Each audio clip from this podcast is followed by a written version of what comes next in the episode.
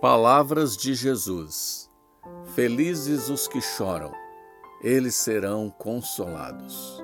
Evangelho de Mateus, capítulo 5, verso 4.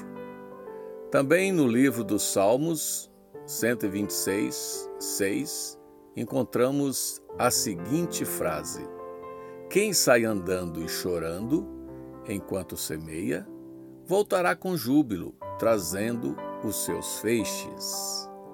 Todos nós temos uma glândula responsável em produzir as lágrimas. Existem também os canais lacrimais que transportam as lágrimas até os olhos.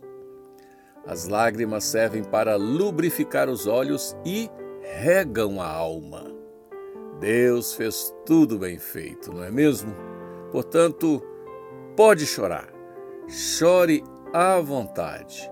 Você foi criado para chorar. Isso não é interessante?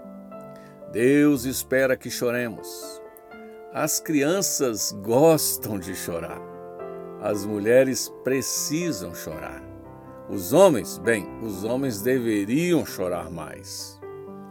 Enquanto estivermos nesta vida, precisaremos chorar. Portanto, aproveitem, pois quando chegarmos na vida eterna e gloriosa, não vamos chorar mais.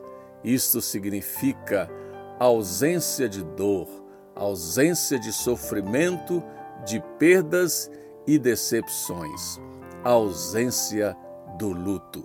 Estas coisas passarão, mas enquanto estivermos por aqui, é bom que choremos. Faz bem para a alma.